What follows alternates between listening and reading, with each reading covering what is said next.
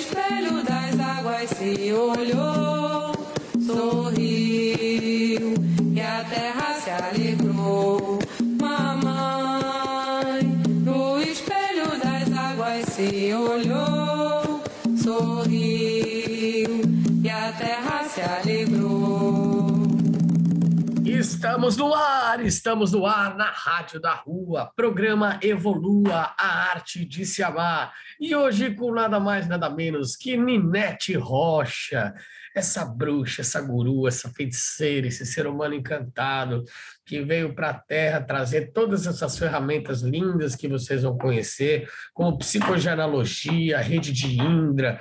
Ela fala também sobre os arcturianos, pleiadianos, os povos das estrelas né? Ela tem um trabalho muito bacana que a gente vai conversar hoje sobre psicogenealogia.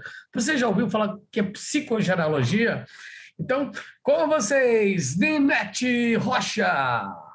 Oi, Felipe, é um prazer enorme estar aqui com você hoje. Faz tempo que a gente não se fala, já estava morrendo de saudades, sentindo falta das nossas lives. Então, hoje o nosso bate-papo é sobre psicogenealogia. Ah, as pessoas ouvem falar muito sobre constelações familiares, é, ancestralidade, e a psicogenealogia, ela, é, eu vejo ela como um complemento muito interessante das constelações familiares. A minha formação, a minha primeira formação foi em constelação familiar.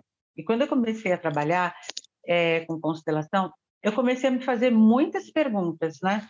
É, de onde vinham aqueles vínculos, por que aquilo me chamava atenção, por que determinada situação é, acontecia, se repetia dentro do meu sistema e eu, e eu fazia igual o meu avô, o meu bisavô, o meu tataravô, enfim.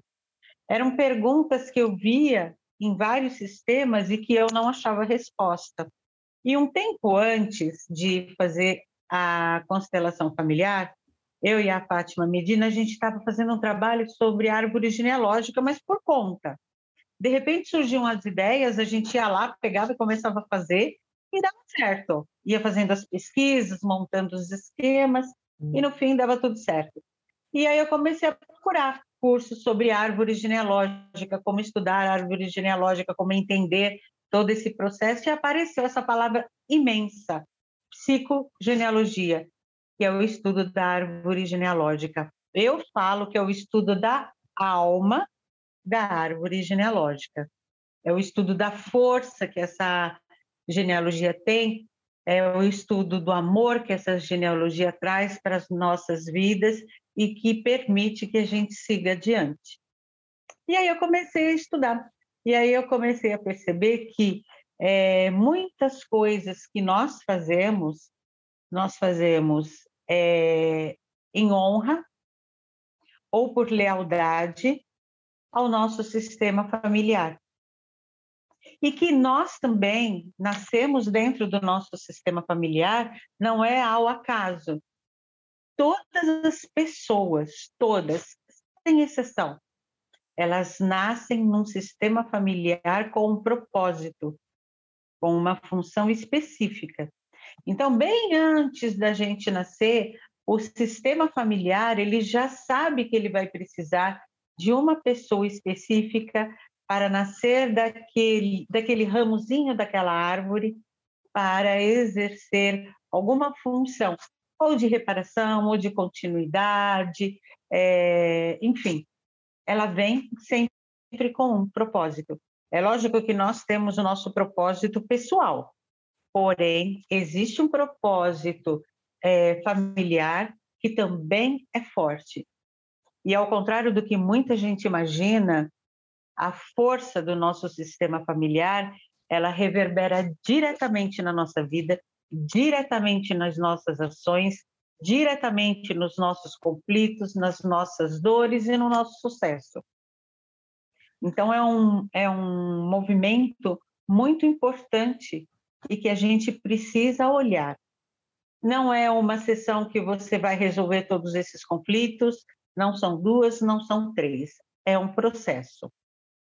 Eu venho de dentro desse processo já há muitos anos. Eu já sou formada há quatro, cinco anos em psicogenealogia. E desde que eu fiz a minha formação, eu venho fazendo os trabalhos comigo mesma. Então, olha, já são cinco anos que eu venho olhando para minha árvore, é, buscando é, entendimento, compreensão de tudo aquilo que me afeta diretamente. Então, eu digo assim, que a gente é uma cebola. A gente tira uma casca, aí quando você tira aquela casca, você fala, uau, que, que máximo! Aí você internaliza aquilo, compreende, vive um tempo de êxtase com aquilo, aí aquilo vai entrando dentro da sua vida, vai tomando forma, vai mostrando caminho, você vai seguindo, e aí no passo seguinte você tem necessidade de tirar mais uma casca dessa cebola. Aí você tira essa casca, tem outras compreensões, outros entendimentos, e assim a gente vai indo até a gente chegar. Para a gente acessar a nossa essência, né? Porque a gente a passa essência. por dias de, de chuva, dias ensolarados, então é, traumas, medos, insegurança. Então a gente vai criando essas camadas, né? Da cebola, essas couraças, né? Tentando proteger a nossa essência. Né? Então, quando a gente faz esse trabalho de autoconhecimento, a gente consegue descascar essa cebola, né? que muitas vezes também essas camadas já vêm na nossa alma, na nossa ancestralidade, padrões repetitivos de comportamento, né? principalmente né? dos nossos ancestrais, né? culpas, dores, traumas, medos, inseguranças, né? E não só, não só na parte pejorativa da, da coisa, né?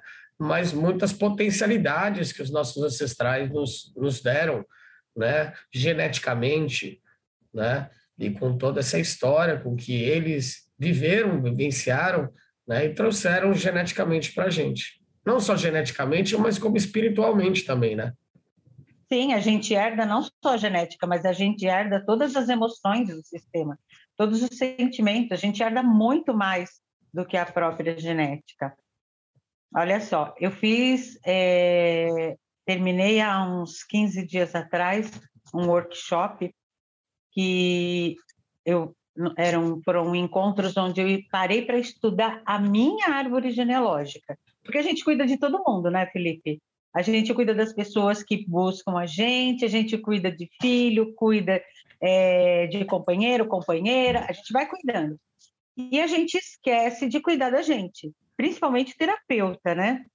Aí eu me dei esse tempo para exatamente cuidar de mim e olhar para minha árvore genealógica, coisa que assim eu não tinha feito ainda é, com tamanha profundidade.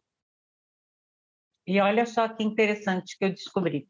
Quando eu terminei esse trabalho, que eu fiz várias, é, tive vários insights, tomei consciência de muita coisa, eu percebi, eu tinha um dia, eu estava assim aqui fazendo umas coisas em casa e quando você está assim meio distraída com coisas físicas, vem esses insights, né? Aí eu falei assim, caramba, quando eu olho para trás na minha vida e eu olho agora, hoje onde eu estou, sabe o mito da caverna de Platão? Não. É exatamente assim Não. que eu me sinto. Esse mito ele conta o seguinte, é, bem resumido, era uma caverna onde existiam muitas pessoas que moravam lá dentro e acreditavam que o mundo era só dentro dessa caverna, nessa escuridão. Era só ali que, que existia, era só isso que existia, era só ali que eles ficavam, lá dentro. Aí, de repente, um dia, alguém, um deles, decidiu virar de frente para o lugar de onde vinha a luminosidade, que eles ficavam só de costas olhando para a escuridão. Ele faz o um movimento contrário e olha para a luz.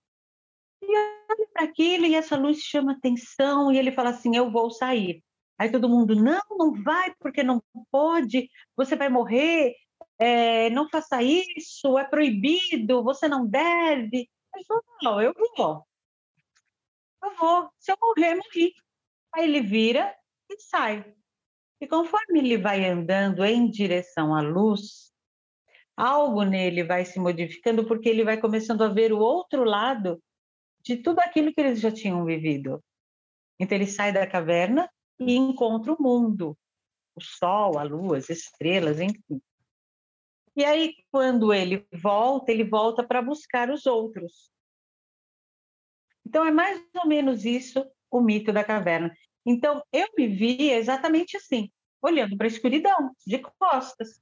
Eu não via luz lá atrás. Eu, eu achava que onde eu estava já era o uau, o máximo. Que é a matriz, né? E... A gente está na matriz, então a gente é impulsionado a fazer o que todo mundo faz.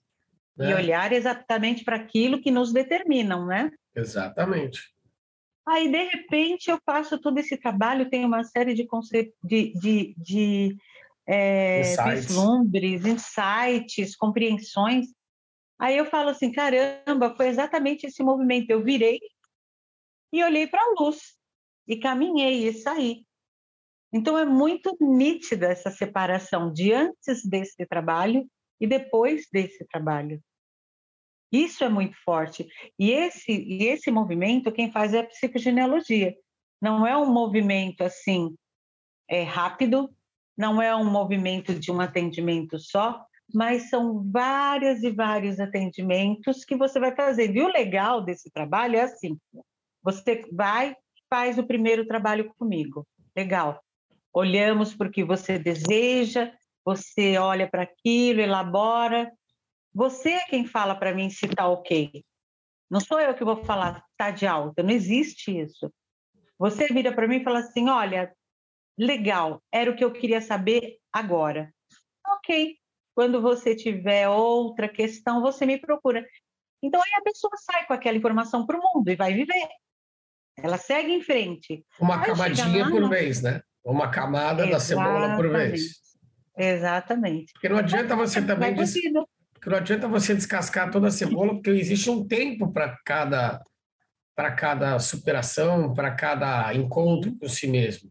Se você quiser tirar Aqui. todas as cascas da cebola, você vai ficar frágil a sua essência que está ali abafadinha para aquelas camadas, elas não estão tão preparadas assim. Você, a sua essência, não está tão preparada de acessar realmente sua verdadeira essência. Então, é um trabalho contínuo, né? São vários Sim. tipos de terapias. Eu já fiz muitas terapias, todos os, os terapeutas que estão na Evolua, que são quase 36 terapeutas, eu fiz com todos eles. E continuo na minha jornada, na minha caminhada, no meu autoentendimento, continuo tendo os meus medos, minhas frustrações, minhas ansiedades, meus sonhos, minhas aptidões, né? Mas é coisa uma coisa paulatinamente. Não adianta você querer colher um fruto sendo que a, a, árvore ainda está tá florindo. Né? Exatamente. Ou está criando novos galhos, ou está enraizando, ou está desabrochando. O fruto ainda está verde. Exatamente. Aí você vai lá, morde o fruto verde e fala: É, que gosto, não, não gosto de maçã. Às vezes acontece isso, viu? A pessoa vem esperando que você vai falar uma coisa e você fala outra totalmente diferente, a pessoa não gosta. Outro dia veio uma pessoa me procurar e quis fazer o trabalho de psicogenealogia comigo. E eu sempre é, pergunto quais são suas dúvidas para entender como é o processo para a pessoa saber exatamente onde ela vai pisar. Uhum. Porque a psicogenealogia ela não tem meias palavras, ela não vai passar a mão na sua cabeça e o que ela tiver que falar com toda amorosidade vai ser dito. Mas nada fica oculto, porque a partir do momento que você se coloca à disposição do sistema e numa postura neutra, o sistema literalmente ele vomita as informações que você precisa. Ele manda de qualquer jeito, ele manda essas informações. Ele vai achar um caminho para te falar, para te contar o que é. E aí, conversando com ela, vai daqui, vai dali, ela, aí a pessoa começou, ah, mas é, e se acontecer isso? Ah, mas e se for aqui? E tudo que eu ia explicando, ela ia contestando ela ia contestando, ela ia batendo de frente e contestando. Até que chegou um momento que eu falei assim: olha, vamos combinar o seguinte: para tudo tem o seu tempo certo. Eu sinto no meu coração que você não está preparada para esse trabalho de psicogenealogia.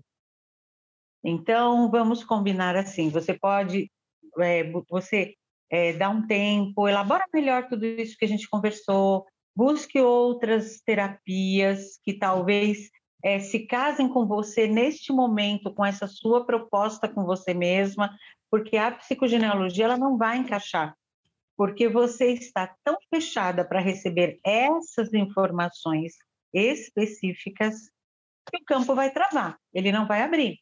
Uhum. E não abre, não Porque adianta. muitas vezes que a gente comenta, né? A gente fala, ai, por que comigo? Ai, Deus não me ama. Ai, porque é, ó a vida, ó a dor. E a gente acaba não vendo a, a real necessidade de absorver aquilo. E por quê? Não só por quê, mas o para quê que essas coisas aconteceram. E a pessoa também às vezes não quer olhar para isso. O que ela quer é uma solução mágica para se livrar da dor. É. Eu não quero sentir mais essa dor, esse vazio, essa angústia. Então, me dá um comprimidinho mágico. É. Isso, exato. Um comprimidinho mágico. Em contrapartida, quando você se coloca é, à disposição do sistema e você fala assim, cara, eu quero saber, eu estou aqui, eu tenho consciência de que eu preciso entender a minha história, buscar, organizar a minha identidade, eu, é isso que eu quero. Ótimo eu digo que o, o sistema ele encontra um caminho para ele te passar informação, é porque ele encontra mesmo, não tem jeito. Teve uma cliente que nesse caminhar ela descobriu que havia um segredo na família dela, sendo que eles escondiam o suicídio de uma tia avó dela. Não, de uma tia dela. Uma tia, uma tia dela. E era uma tia mais velha que a mãe dela, e a mãe dela era a única sobrevivente, né, dessa época, e estava com Alzheimer internada numa clínica.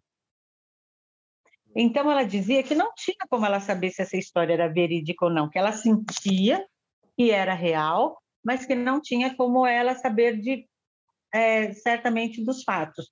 Porque antigamente uma pessoa que se suicidava era escondido, as pessoas colocavam outras coisas, enfim.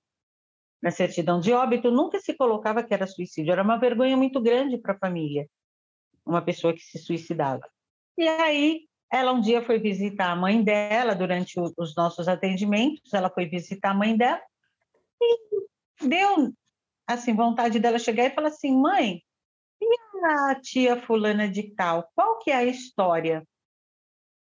E nesse momento, a mãe dela sai da crise de Alzheimer e conta para ela toda a história. Uau. A mãe dela simplesmente contou. E a mãe dela já não lembrava mais de nada, nem quem era ela, nada. E contou. Falou o nome da irmã e contou que a, é, a, a irmã é, foi para uma floresta, né? Elas moravam na Itália quando elas eram novas, e a irmã foi na floresta para pegar lenha. E lá na floresta, ela estava muito triste, porque ela queria casar com um rapaz que a família não permitia, era um caso de amor. Ela queria se casar com uma pessoa e a família não queria de jeito nenhum, e ela estava super apaixonada. Aí as pessoas não sabem se ela já tinha se envolvido com um rapaz, se ela, se ela estava grávida dele. A gente, ela falou que as pessoas não sabem direito o que aconteceu, mas ela foi buscar essa lenha na, na floresta e lá ela se matou, ela se enforca. É como então, muitas pessoas acabaram fazendo nas suas vidas também, né? E exatamente. infelizmente, por quê? Porque nós somos oprimidos pelo sistema, né? Nós somos é, obrigados a ficar sempre voltados para a sombra, né? Ou para aquilo que é imposto para a gente fazer. Você tem que fazer isso, você tem que fazer aquilo, você não pode fazer isso, você não pode fazer aquilo. E a gente é nasce né? moldado. Né? A gente é. tem a nossa essência, a gente tem a nossa vontade, a gente tem os nossos instintos, a gente tem a nossa intuição, né? E é o que realmente nos guia para a gente poder virar de costas para a sombra e ir de frente para a nossa luz, para a nossa luminosidade, né? Exatamente. Então, assim, o campo abre, ele é maravilhoso. Quando ele, você precisa saber das histórias do seu sistema, você encontra, você busca. É, a semana retrasada eu tive uma devolutiva porque a gente está sempre estudando, né? Eu fiz um curso de decodificação de nomes, um curso avançado. Não é um trabalho de numerologia em cima do nome, mas sim a história, é o estudo da história do seu nome. Então a gente vai, vai olhar o seu nome segundo a Cabala, segundo as letras em hebraico, segundo é, os nomes que estão na Bíblia, segundo grandes personagens da história, por quê? Quem escolheu o seu nome, é, qual foi o propósito da escolha deste nome, qual foi o motivo que escolheram esse, enfim. Muito a gente vai pesquisar toda essa história, porque olha só, meu nome é Ninete Aparecida. O Aparecida, ele vem em função de uma promessa que a minha mãe fez quando eu está, quando ela estava grávida de mim. A minha mãe teve uma confusão na família, ela leva um tiro na perna por uma arma que disparou sem querer, bem resumidamente a história, uhum. e eu não viro, bem do, do, oitavo, do sétimo para o oitavo mês. E era no período que eu tinha que virar já para começar encaixar a encaixar a cabecinha. Exatamente, eu não viro, eu fico sentada. E na hora do parto, o médico fala: sua esposa e sua filha estão correndo risco de vida, ah, se a gente não conseguir fazer um parto normal, vamos ter que fazer cesárea. Felipe, eu vou fazer 60 anos, 6.0. Uhum. Imagina isso há 60 anos atrás. Com certeza. Então, assim, o marido tinha que autorizar uma cesárea para a mulher. E aí meu pai autoriza, porque não tinha outra coisa que fazer, e aí coloca o meu nome como Aparecida. Então, existe uma história por trás deste Aparecida, uhum. né? E nesse trabalho de decodificação, a terapeuta que estava fazendo a minha decodificação, ela mostrou para mim que o meu nome, Aparecida, está é, conectado a um milagre, ao, ao milagre da vida. E vou te falar, eu não gostava do Aparecida. Uhum. Olha que interessante. eu falava assim, ah, não combina Ninete Aparecida, Ninete Aparecida. E assim, e você começa a olhar com outros olhos, então isso começa a ter uma outra frequência, isso começa a modificar aspectos na sua vida, te traz uma leveza, te traz alegria. Porque olha só, cara, eu carrego o milagre no meu nome, a frequência de um milagre no meu nome. Uhum. Então, isso é muito importante. Então, aí você começa a ver a importância que, você, que o seu nome tem. E imagina... E dentro... Fala, pode falar. E dentro desse estudo, né, de todas essas questões, a, ela falou assim: para onde você quer olhar? Eu falei assim: olha, eu preciso olhar para as questões, para as minhas questões financeiras, para a minha vida financeira, eu quero dar uma olhada como é que está isso, ver como essa energia está chegando até mim, porque tem hora que emperra. A gente estava batendo um papo agora antes de entrar no ao vivo e a gente estava falando e dá aquelas emperradas. De repente, some cliente, nada acontece, você fica naquela coisa e fala assim: agora para onde eu vou? Uhum. Isso acontece. Sim. Eu falei: eu preciso entender se sobe, desce, se vai e vem. E aí ela começou a falar algumas coisas a respeito, a perguntar algumas coisas a respeito do sistema da minha mãe. Aí a gente identifica que não era com o sistema da minha mãe, sim do meu pai. Olha que coisa maluca eu acabei descobrindo. Isso eu ainda não comentei com ninguém, você é a primeira pessoa que está sabendo. E todos os nossos o meu, ouvintes. o meu bisavô, ele é, era um escravo alforriado. Quando ele foi alforriado, a dona da fazenda, ela deu um pedacinho de terra para cada escravo dela. E ali meu avô plantou mandioca, então ele, ele plantava mandioca, torrava farinha e vendia. Montou um armazém e vendia mandioca torrada com algumas outras coisas. Era o tal dos secos e molhados. Só que lá onde ele estava, lá no sertãozão da Bahia, não virava. Era muita gente passando fome, muita desgrameira. Aí o que ele fez? Ele pega a família e vem para Minas. Só que a gente não sabe o que ele fez com, aquela com aquelas terras de lá. Parece, e aí depois vai fazer sentido, que ele abandona as terras. Sabe quando o pessoal sai em retirada? Sim. Fecha tudo, abandona as terras e vem embora? Uhum. Ele demora nove meses para chegar em Caculé, na Bahia. Então, eles vieram a pé em lombo de burro. Chega aqui em Caculé, na Bahia, meu avô começa a trabalhar na lavoura tal e monta um armazém. Planta mandioca, torra e vende farinha de mandioca torrada. Uhum. E nessa cidade tinha a rua dos turcos, tinha a rua dos italianos que iam no armazém dele comer a tal da farinha de mandioca torrada. Uhum. Isso meu bisavô. Meu avô nasce, cresce, se casa na cidade e vem embora para São Paulo meu bisavô morre. E parece, e tudo tem sentido agora, que o meu avô não vai para lá para pegar parte da herança dele.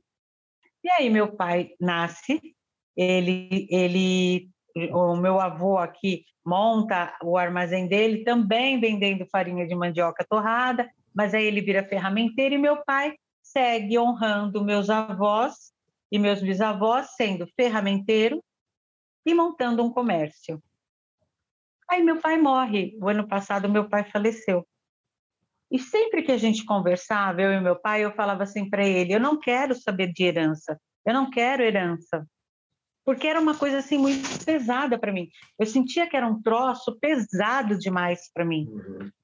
E eu falava: eu não quero, eu não quero saber, não sei por que, que você trabalha tanto e guarda tanto dinheiro para deixar para mim, para para minha irmã, vocês têm que aproveitar a vida, e era aquelas discussões assim que a gente tinha às vezes, de pai para filho, nada assim, mas a gente tinha essas conversas. E aí meu pai morre, a gente precisa fazer um inventário. Felipe do céu, como foi difícil isso para mim. Eu sofri por um ano até essa última tomada de consciência. Eu sofri, eu sofria nas entranhas porque era muito pesado para mim tomar a herança que meu pai tinha deixado para mim para minha irmã, a minha parte. Uhum. Porque eu estava em vínculo de lealdade com o meu bisavô, que deixou terras lá, então ele virou as costas para a herança que ele recebeu uhum. e veio para Minas. E o meu avô vira as costas para o meu bisavô, não vai atrás da herança dele, que era de direito, Uhum. E ele havia trabalhado uma vida inteira para deixar. E eu estava fazendo o quê? A mesma a coisa. mesma coisa, repetindo o padrão repetindo de comportamento. Padrão. É. Repetindo o padrão. Então é muito interessante isso, né? Como a gente realmente vai, a gente é mesmo sem saber, sem entender, a gente vai fazendo essas mesmas repetições comportamentais, né? Aí você fala assim, caramba, por que, que o Tim não vem para mim? Lógico que não vem você vira as costas para a herança. Então, aí eu fiz um trabalho de, de organização aqui no meu coração, olhando para tudo isso e vendo que caramba, olha todo o sacrifício que o meu pai fez a vida inteira para deixar a gente bem de vida. Não é nada assim exorbitante, falar assim, nossa, é uma fortuna. Não é. É um patrimôniozinho, mas é um trabalho dele, é um, é, é, foi o esforço é o dele. Legado dele ele né? fez o legado dele, que ele fez com tanto amor e com tanto carinho, para deixar para as filhas alguma coisa.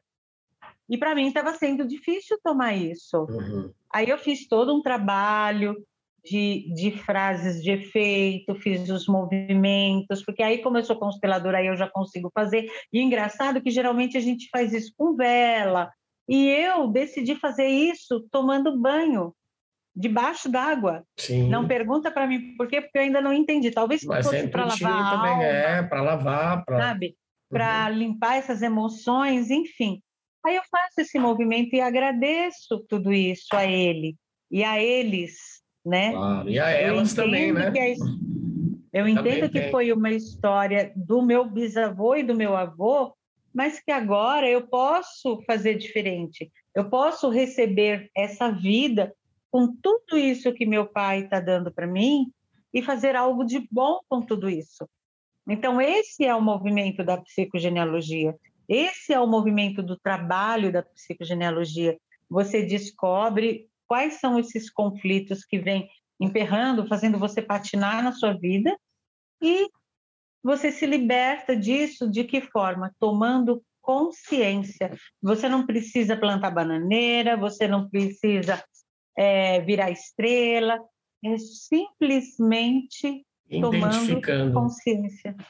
Tomando consciência. Maravilhoso. Ninete, vamos para o nosso intervalinho, vamos de música na Rádio da Rua, no programa Evolua. E depois tem muito mais Ninete Rocha na Rádio da Rua, programa Evolua. Solta o som, DJ!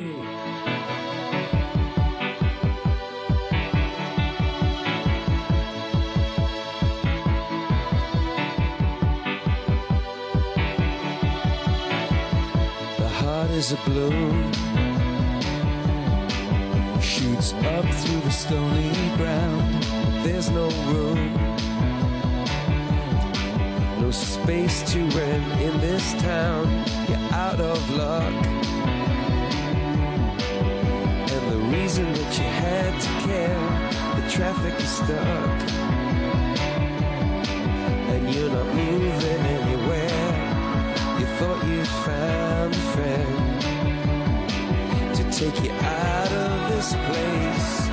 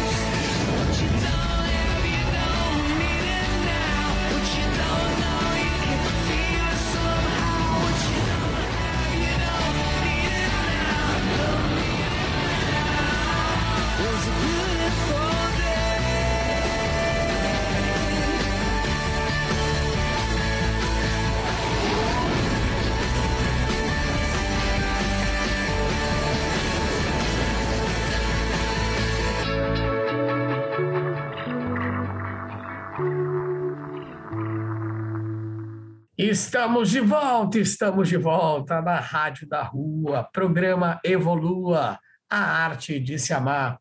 E hoje com essa curandeira cósmica, Ninete Rocha, falando sobre psicogenealogia, contou umas histórias incríveis de como resgatar a sua ancestralidade, de resolver conflitos que estão presentes na sua vida, mas que são de gerações, são muitas histórias estão enraizadas na sua ancestralidade.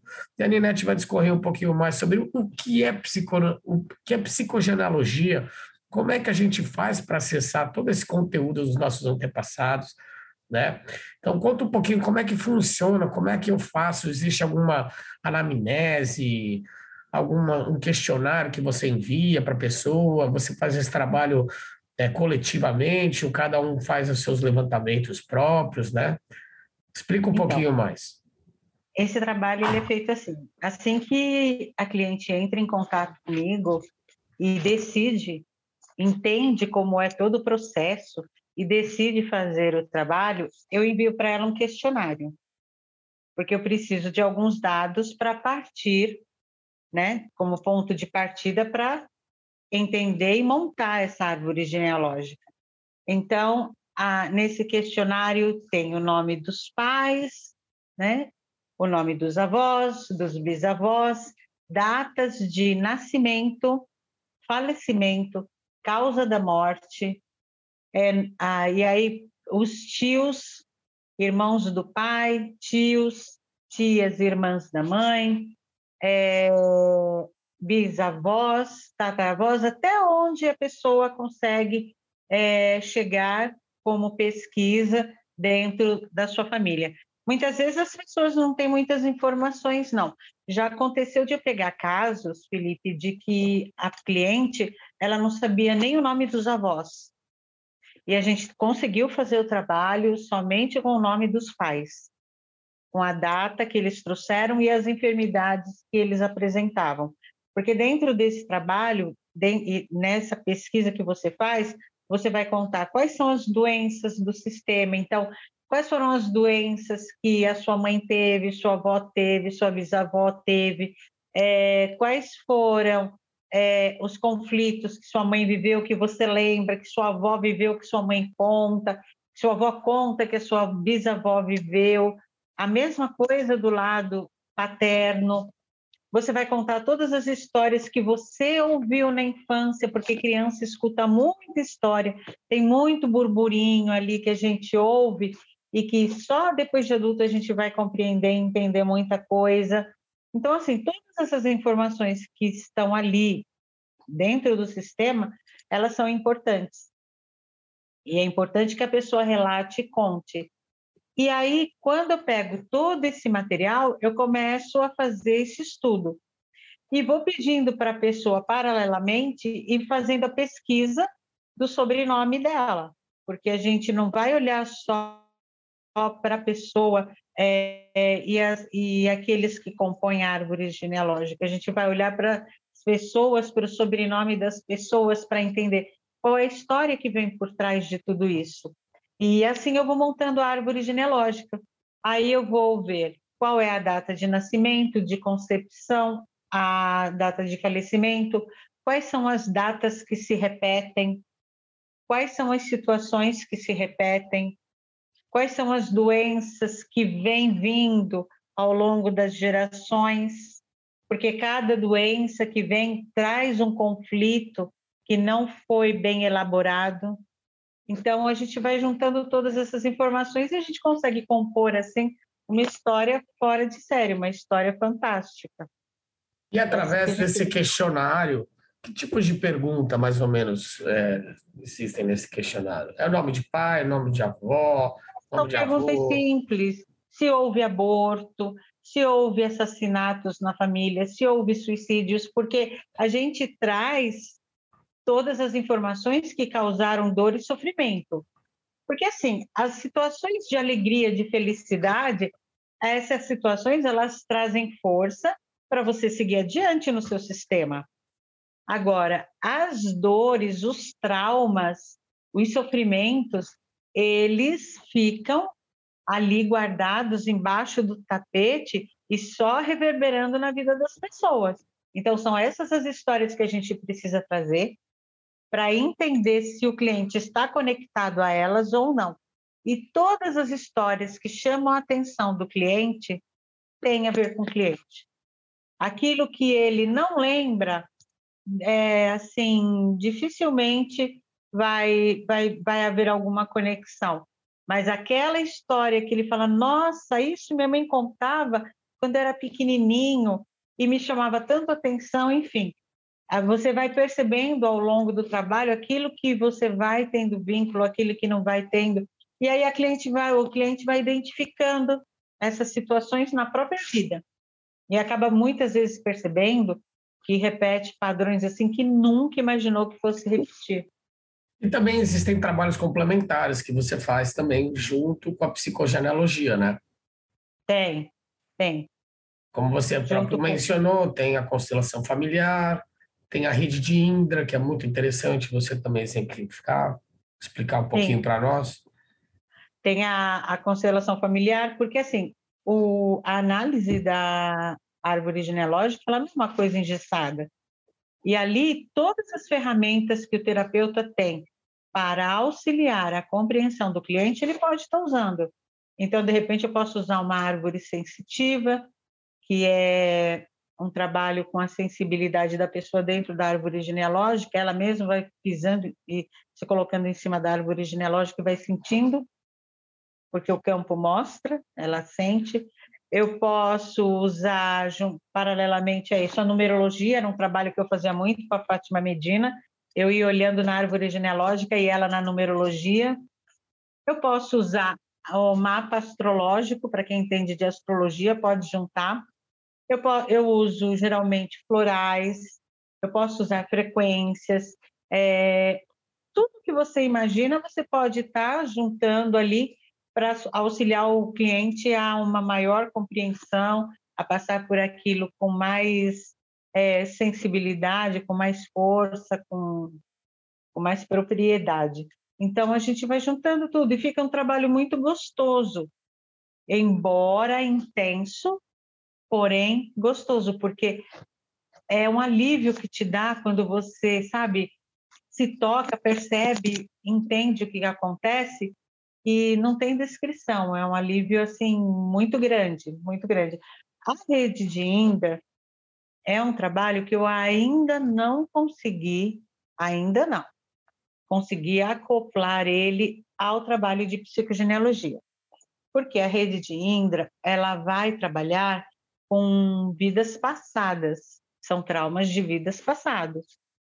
Então, é, eu ainda não achei gancho, mas nada que impeça de usar, porque muitas vezes a gente olha para o campo e vem algumas histórias que passam da sétima geração, que vai bem mais lá para trás, aí você fala assim, caramba, será que isso daí é de outra vida ou isso daí é de um antepassado meu? Porque chega um momento que existe, sabe, uma coisa esbarra na outra. Se a gente parte do princípio de que a gente nasce sempre no mesmo é, grupo de pessoas, então você está sempre pertinho um, um, um, dos outros, né? Aquele seu círculo familiar ali, você está sempre Vamos partir do pressuposto que acreditamos em reencarnação. Então, você vai estar sempre reencarnando dentro daquele grupo, de uma forma ou de outra, você está se aproximando dele. Então, lá para trás, quem garante que você não está sentindo hoje um reflexo de uma vida passada?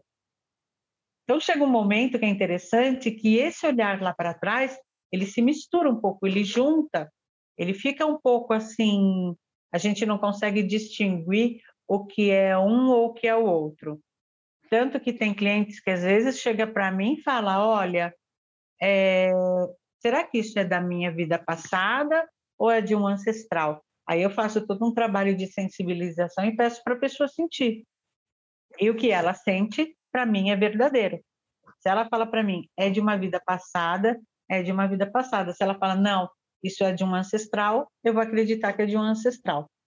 É muito interessante, porque quando a gente conhece um pouco mais sobre nós, né? Isso que a terapia é, holística, né, faz é o autoconhecimento, né? A gente se conhecer, a gente se conectar com nós mesmos, a gente descobrir não só os nossos talentos, aptidões, traumas, medos, inseguranças, como também conhecer a história dos nossos ancestrais, né?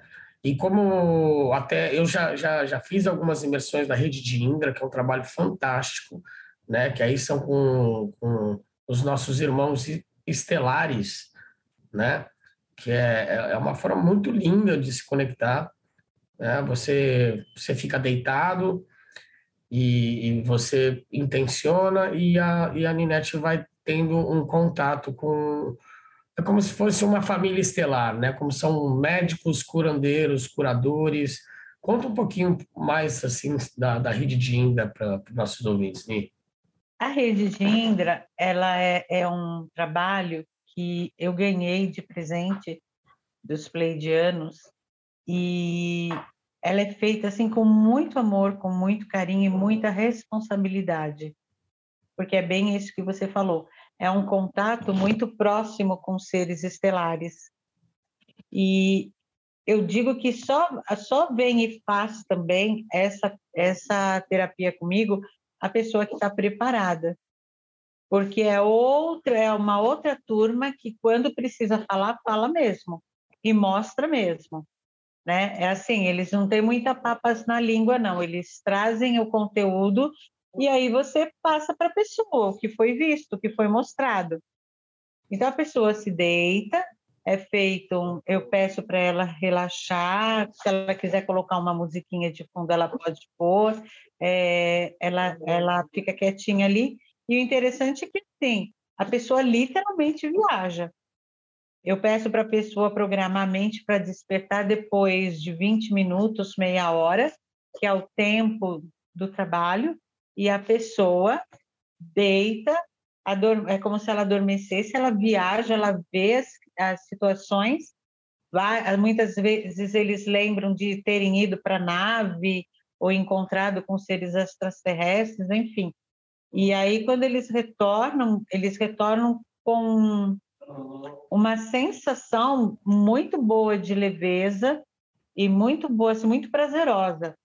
Então, eles olham toda a parte física, quando precisa ser trabalhada, e também toda essa parte emocional e esses ganchos psíquicos com vidas passadas.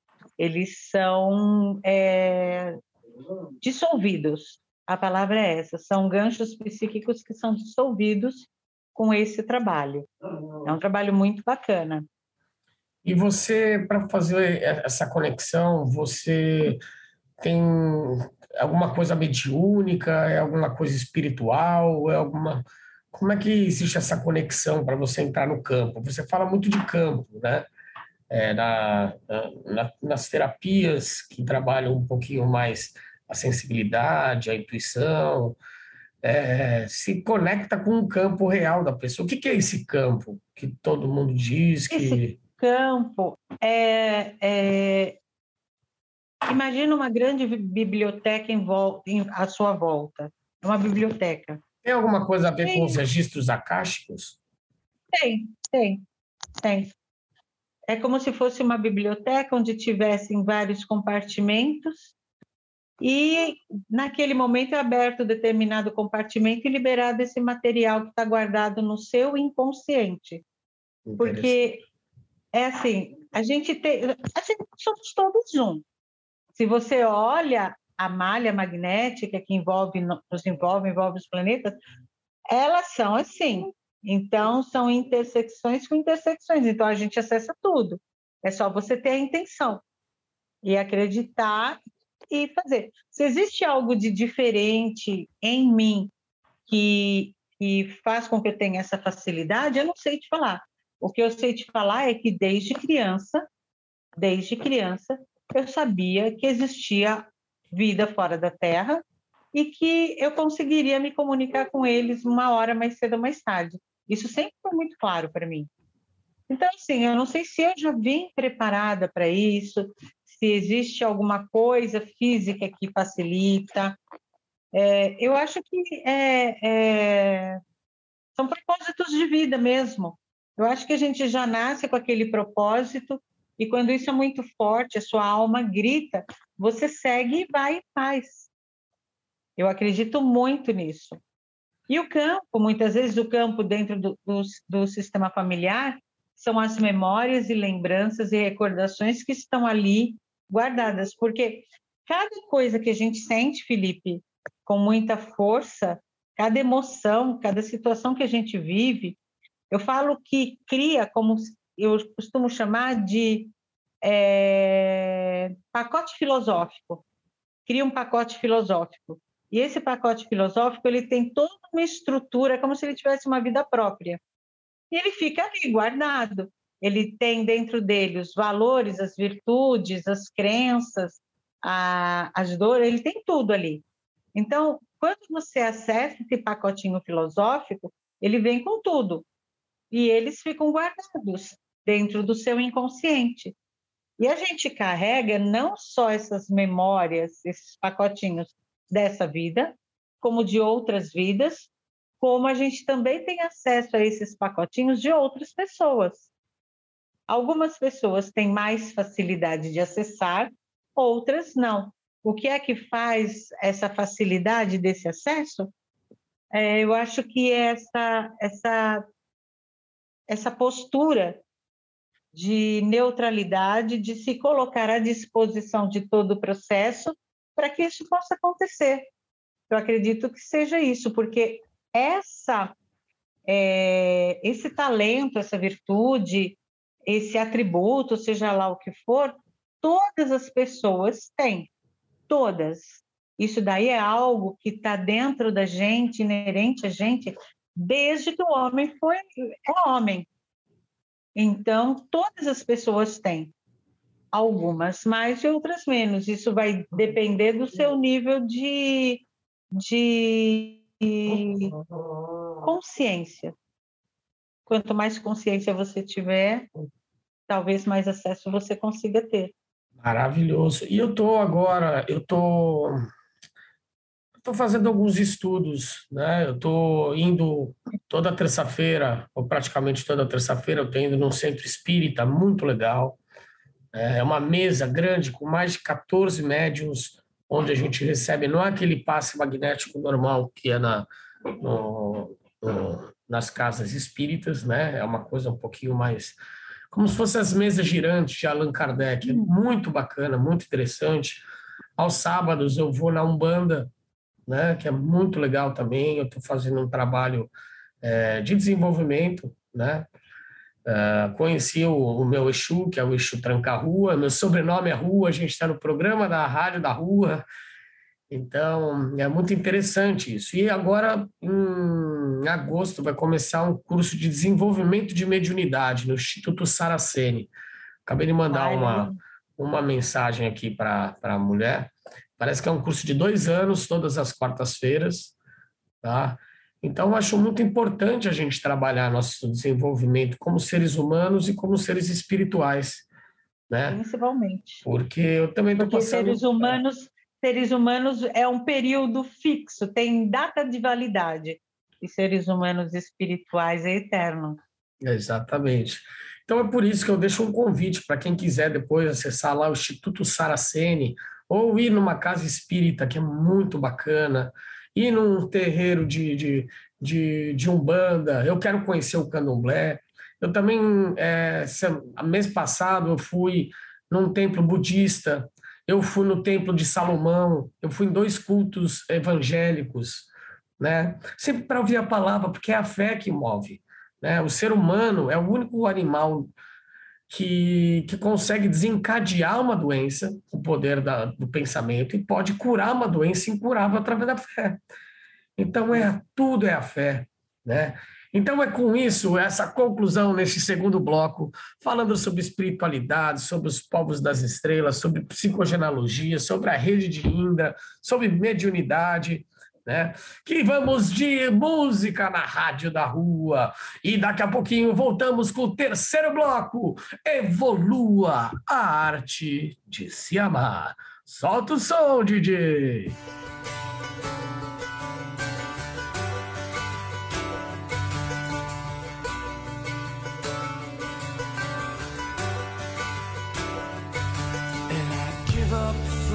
And know that you feel me somehow. You're the closest to heaven that I'll ever be, and I don't wanna go home right now. And all I could taste is this moment, and all I can breathe is your light. And sooner or later it's over. I just don't wanna.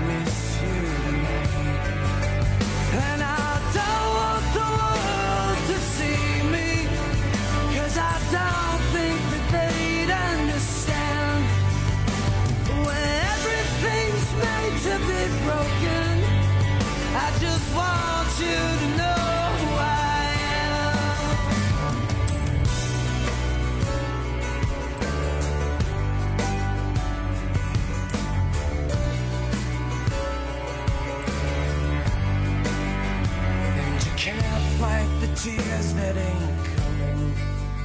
All the moment the truth in your lies. When everything feels like the movies.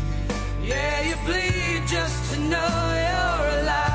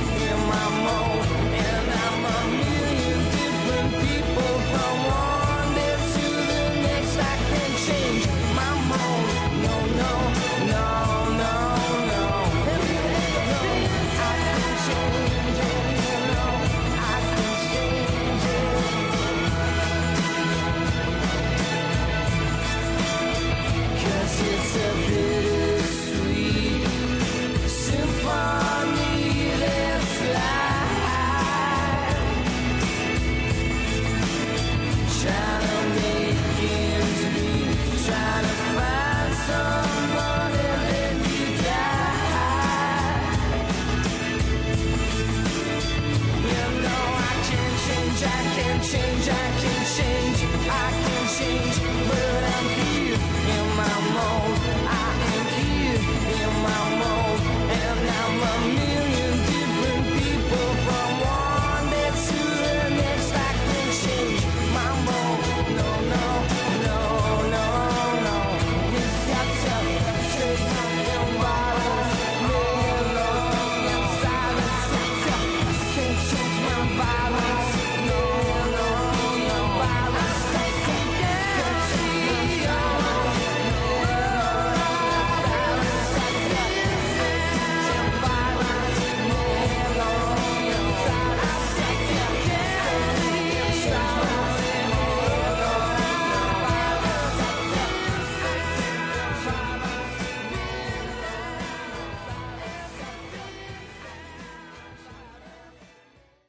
Estamos de volta, estamos de volta na Rádio da Rua, programa Evolua a Arte de Se Amar. Hoje com Ninete Rocha, estamos falando sobre espiritualidade, sobre psicogenealogia, sobre os nossos irmãos estelares, sobre várias, várias formas de, de, de acessar a nós mesmos, né? O autodesenvolvimento, o autocuidado, né? conhecer sobre os nossos ancestrais, é imprescindível disso, né?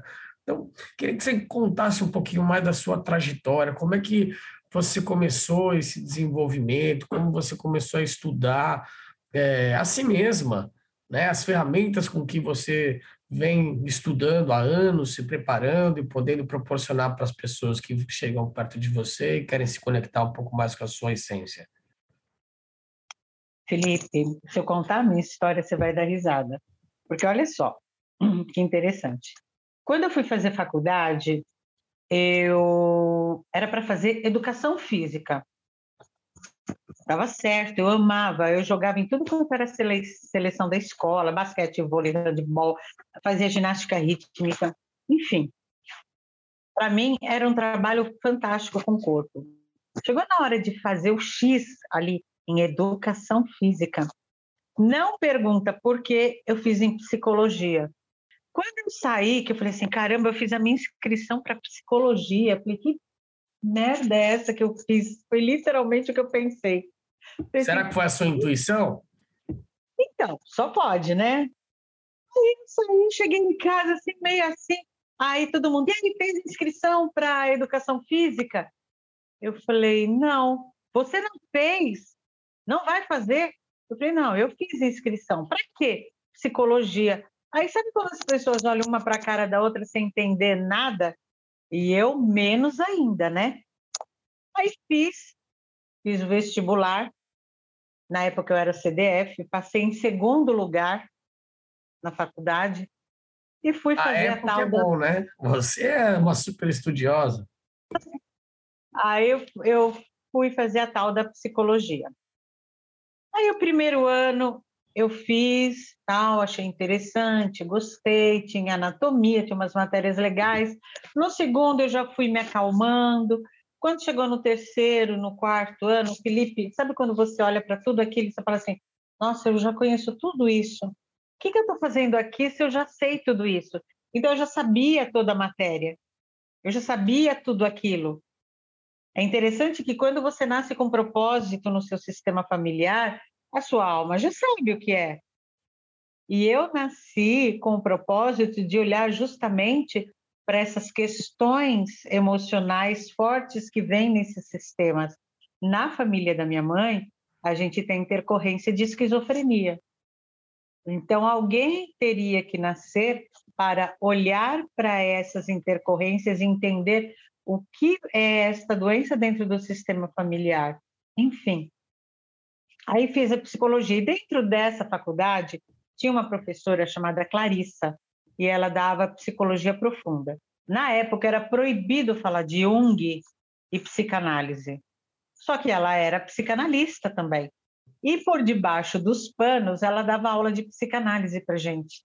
E eu fiquei assim, apaixonada por essa professora. Ela foi, ficou é, um ano morando na, lá no Amazonas junto com os índios. Ela foi para o Tibete, ficou um ano na Índia, enfim. E ela contava essas aventuras dela para gente, e eu ficava assim. Ah,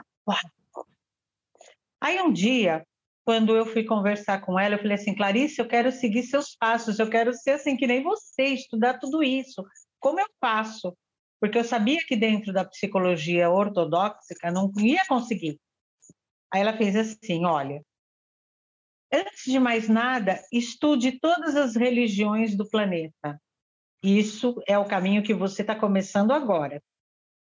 Ela falou assim para mim: vá para Umbanda, Kimbanda, Candomblé, é, hindu, in, os, o hinduísmo, o, vai, vai, a igreja evangélica, a igreja católica, o, vai conhecendo todas, vai estudando vai assistindo os cultos, vai entendendo essas religiões, porque é exatamente aí que você vai entender a formação é, moral os padrões que regem a vida dos homens. Aí eu fui. Fui, conheci até centro de Kimbanda Magia Negra, eu fui para olhar, para ver, para assistir. Eu fui, em tudo. Kimbanda, Candomblé, é, Mesa Branca, a chitoísmo, hinduísmo, é, tudo. Tudo que você pode imaginar, eu fui conhecer um pouco. Quando eu acabo tudo isso, né, que eu estou nessa caminhada, começam a acontecer coisas estranhas, coisas meias absurdas, que quando a gente conta, as pessoas falam assim, uau, será que é da cabeça dela ou não é? Eu até estava contando para o meu sobrinho ontem uma dessas aventuras.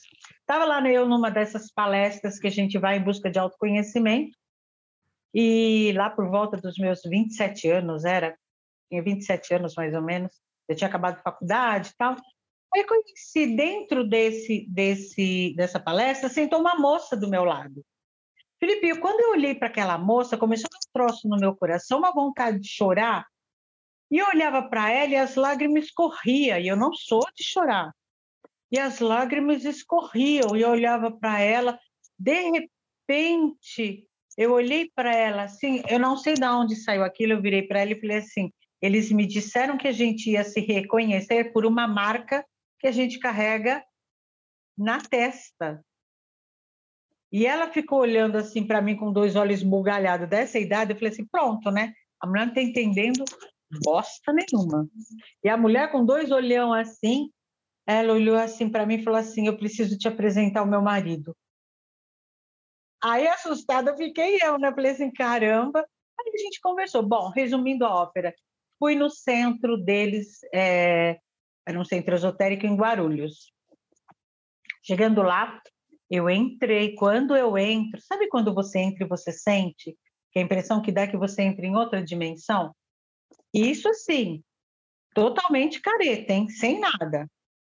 Eu sempre fui careta, assim, sem nada. Entrei, aí eu já comecei a sentir um negócio estranho. Eu ouvia um som estranho Aí eu sentei ali numa cadeira, fui assistindo a palestra deles e eles começaram a falar de extras terrestres. Come... Felipe, eu comecei a olhar para aquelas paredes daquela casa, eu não via mais a parede da casa, eu via uma nave espacial.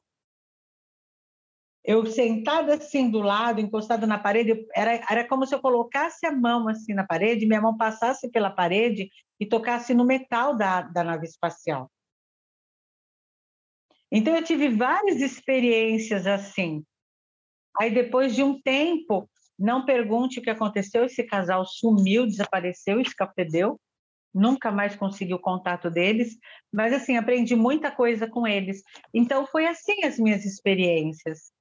Teve uma, eu, de, aí teve uma época que eu trabalhei com uma terapeuta de vidas passadas, e eu escrevi um livro junto com ela, eu organizei todas as histórias de todas as regressões que ela fez, e eu nunca tinha feito regressão. Aí ela fala assim: vamos fazer uma regressão? Eu falei: ah, vamos, o que, que você quer saber? Eu falei: ah, nada demais, só de onde eu vim. Como assim de onde você veio? Ah, eu quero saber a, minha, a origem da minha, do meu espírito, da minha alma. Eu tenho certeza que eu não sou da Terra. Eu quero saber de onde eu vim. A mulher era boa, a Yara dos Reis de Gilkovitz ela era boa, ela é boa nisso que ela faz. Aí ela começou o trabalho de, de regressão. Eu sei que foi difícil, porque de repente um deles veio, ele tampava aqui a minha, a minha fronte aqui, terceiro olho, e falava assim: você não pode saber, isso é proibido. E eu, e a, eu falava, mas eu quero saber. E eu falava para ela assim: eles não estão querendo deixar eu olhar eles não querem que eu veja.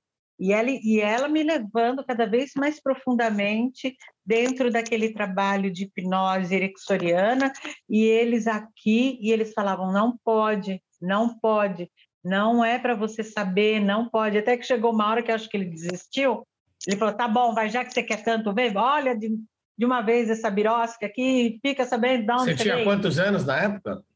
Ah, aí eu já estava com 30 anos, 30, 31. Aí, de repente, eu me vi dentro de uma nave espacial E aí eles vieram e falaram que era um grupo de, de seres que iam encarnar na Terra, mas que a gente precisava densificar o nosso corpo. Aí eu entrei dentro de um tubo, eles enfiaram uma agulha aqui dentro, tiraram um líquido, que eles falaram que era onde estava toda a minha memória e o meu código genético é, espacial, tiraram e guardaram e aí eu comecei o processo de densificação. Então eu andava pela nave, Felipe, arrastando as pernas e os braços, assim, porque cresceu. Uhum. Ah, sabe Cocum, aquele filme Cocum que, gente, que aparece aquele espectro de luz? Então, aí eu era aquilo. Aí eu fui densificando e andava eu ria. Eu falava assim, gente, que engraçado que é andar. Porque você vai, na regressão, você vai vivendo tudo aquilo de novo. Aí eles me levaram para uma sala, aí mandaram a gente sentar, porque era um grupo, né? e eles num telão mostraram como os homens estavam vivendo na Terra. Era uma pele, tinha uma pele jogada no chão e tinha um casal que ali eles estavam tendo uma relação e eles falavam assim, é assim que eles procriam. Então eles começaram a ensinar para a gente como é que era a vida na Terra, para a gente nascer na Terra. E aí, de repente, ele falou: chega, acabou. Você não pode mais saber de nada, é para sua própria segurança. E isso foi gravado. Felipe, quando a gente foi ouvir essa fita cassete que foi gravada com o microfoninho chinfrim que ficou aqui em cima, para pegar só a minha voz, sabe aquela coisa bem rústica? Uhum. A gente escutava assim na fita. E era o sistema linfático do ser que estava atrás de mim que o microfone conseguiu captar. Uau. Aí, nesse vai, nesse vem, depois de um tempo, essa fita ficou comigo e ele falou: não mostre isso para ninguém, isso é perigoso, não mostra, não mostra, não sei por quê. Aí eu conheci um chinesinho que fazia acupuntura. Ele estava envolvido com essa coisa de UFO, extraterrestre, esse pessoal. E eu conversando com ele, falei dessa história, falei assim, ah, um amigo que ia gostar de ouvir sua fita. Vamos lá? Eu falei, ah, vamos, me dá o endereço que eu levo. Aí fui eu e uma amiga tão louca quanto eu, num lugar lá na represa Billings, lá para aqueles lados, que eu não sei onde fica até hoje. Entra rua, sai rua, entra rua, sai rua. Chegamos na casa da pessoa.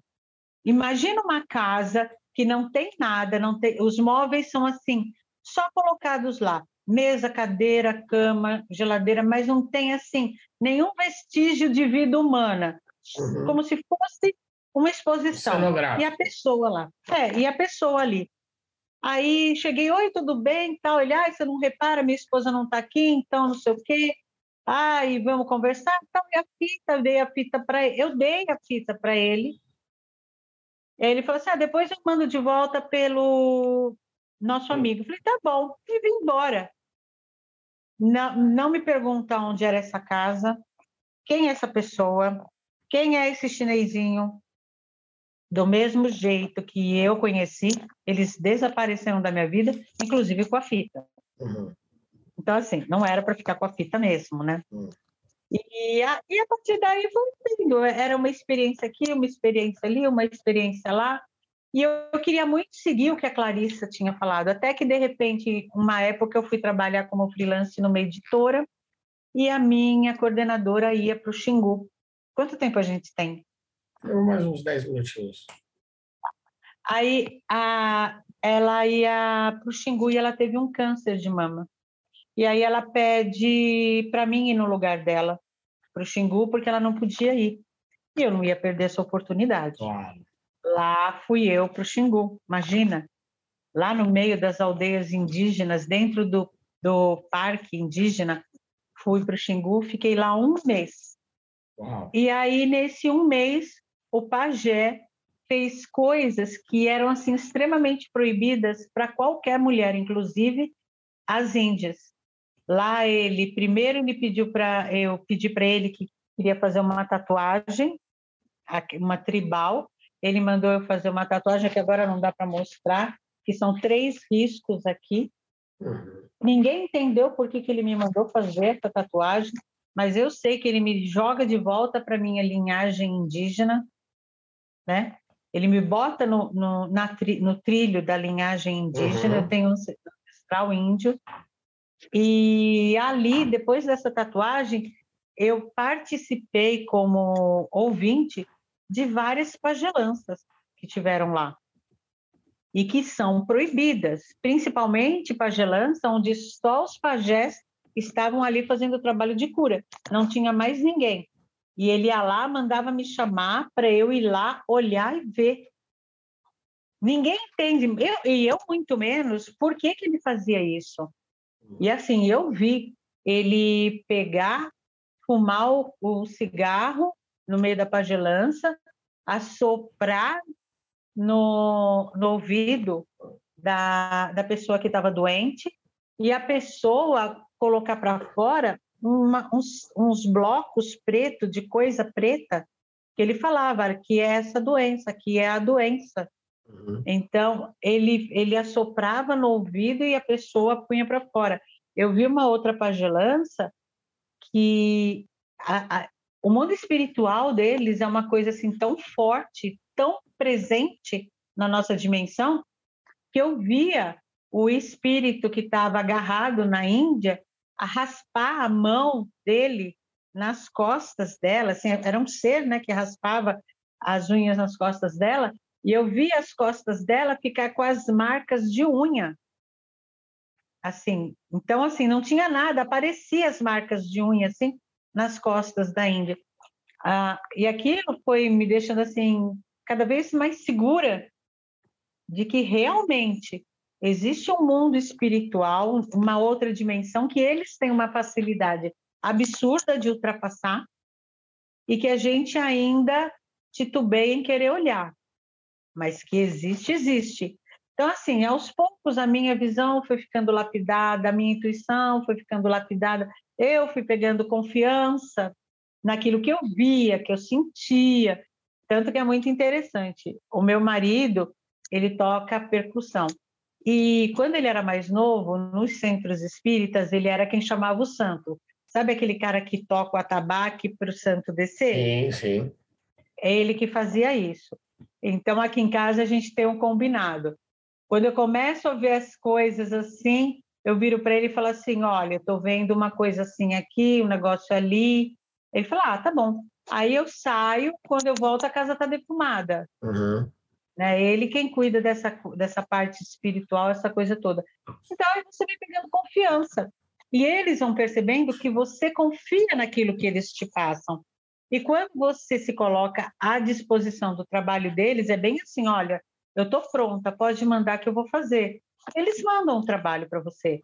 E no caso da rede de Indra, quando eles percebem que eu tô que eu estou entrando em desequilíbrio, porque é um trabalho muito intenso, e às vezes os meus problemas pessoais também me deixam desequilibrada, né? Quando eles percebem que eu estou começando a ficar mais fraca, que eu estou começando a sentir o peso de tudo isso, eles suspendem o, a rede de Indra, e aí só depois que eu me volto a me reequilibrar, que eu estou bem, que é liberado para eu voltar a fazer de novo. Não é assim, vou fazendo e. Não, é, existe um acordo entre a gente, assim, tipo, quando eu não estiver bem, eu quero que isso seja suspenso para que eu possa me equilibrar para poder fazer isso de acordo. E assim foi a minha jornada, a minha caminhada. Aconteceram muitas outras coisas nesse meio de caminho. Eu conheci uma mestra minha, que foi mestra na, na, na época dos celtas, enfim. Mas tudo isso foi acontecendo ao longo da minha vida e a gente foi, e eu fui costurando tudo isso e pegando confiança. E esse trabalho é um trabalho fundamental para mim quando eu faço o trabalho de psicogenealogia também. Porque a gente precisa estar bem com a gente mesmo, né? Energeticamente, psicologicamente, né? E é exatamente isso. O terapeuta também é um ser humano, não é que o terapeuta ele é um deus e que ele não tem problemas, não tem medos, não tem insegurança, desequilíbrios, né? Então, Lógico. quem quiser saber um pouquinho mais sobre o seu trabalho, você tem um Instagram, Chave de Alice, passa aí então, a chave de Alice, A Chave gente. de Alice ela está um pouquinho parada lá. Eu estou trabalhando bastante no meu Instagram pessoal. Mas quem quiser é... entrar em contato com você, arroba Ninete Rocha, é o Instagram. No Facebook eu estou como Ninete Rocha. E o meu telefone, o WhatsApp, eu atendo qualquer pessoa que quiser entrar em contato comigo, a gente conversa, é 9 9318 3059. Vou repetir. DDD 11 9 9318 3059. Então, repetindo, quem quiser encontrar e falar e, e ter um pouco mais sobre esse conhecimento de psicogenealogia, de rede de Indra, sobre mediunidade, conhecer um pouquinho mais sobre a sua caminhada, né, sobre todos os seus ancestrais, liga lá para Ninete Rocha no 9 9318 359 99318 359 Ninete, quero agradecer mais uma vez a sua presença aqui na Rádio da Rua. Temos muitas coisas para fazer juntos agora. É, a gente vai fazer um evento dia 1, 2 e 3 de julho, lá numa ilha afastada, lá em São Sebastião, em Juqueí. Tá? Vamos Ai, fazer um encontro de filosofia e depois a gente quer fazer a Ilha da Evolução, a Ilha Evolua, onde serão alguns festivais de três dias onde a gente vai convidar você, vai convidar todos os nossos terapeutas, vamos fazer umas imersões maravilhosas. Tá? Legal. Então, quero agradecer demais a sua presença aqui na Rádio da Rua. E vamos de música na Rádio da Rua. E quarta-feira tem muito mais. Estamos preparando cada dia mais trabalhos, imersões, terapias, terapeutas, para você acessar o melhor que já existe dentro de você. E nunca se esqueça, evolua é a arte de se amar. E eu mando aquele famoso um beijo, beijo, beijo, beijo.